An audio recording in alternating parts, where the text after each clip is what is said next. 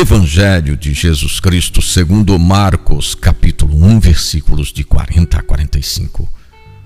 Um leproso aproximou-se de Jesus e de joelhos suplicava-lhe: Se queres, tens o poder de purificar-me.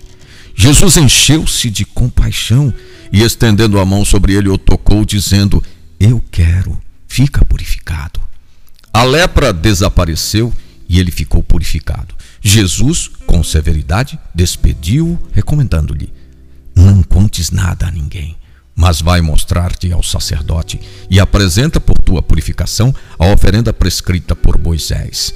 Isso lhe servirá de testemunho. Ele, porém, assim que partiu, começou a proclamar e a divulgar muito este acontecimento, de modo que Jesus não podia entrar publicamente na cidade. Entre as doenças, a lepra era vista pelos judeus como a enfermidade que tornava mais impuro o homem, porque, destruindo-o em sua integridade e vitalidade física, era, por excelência, sinal de pecado e de sua gravidade.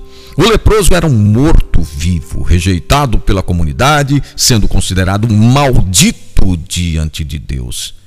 Essa personificação do pecado teve sua chance quando encontrou a misericórdia e a salvação representadas em Jesus. O encontro lhe devolve a integridade, a pureza e o torna, de novo, participante da comunidade.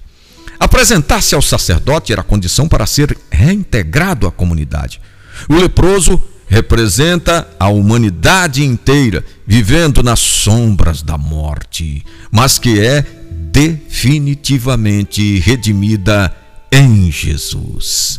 Proposta do dia: como Rei Davi, digamos: Lava-me, Senhor, e ficarei.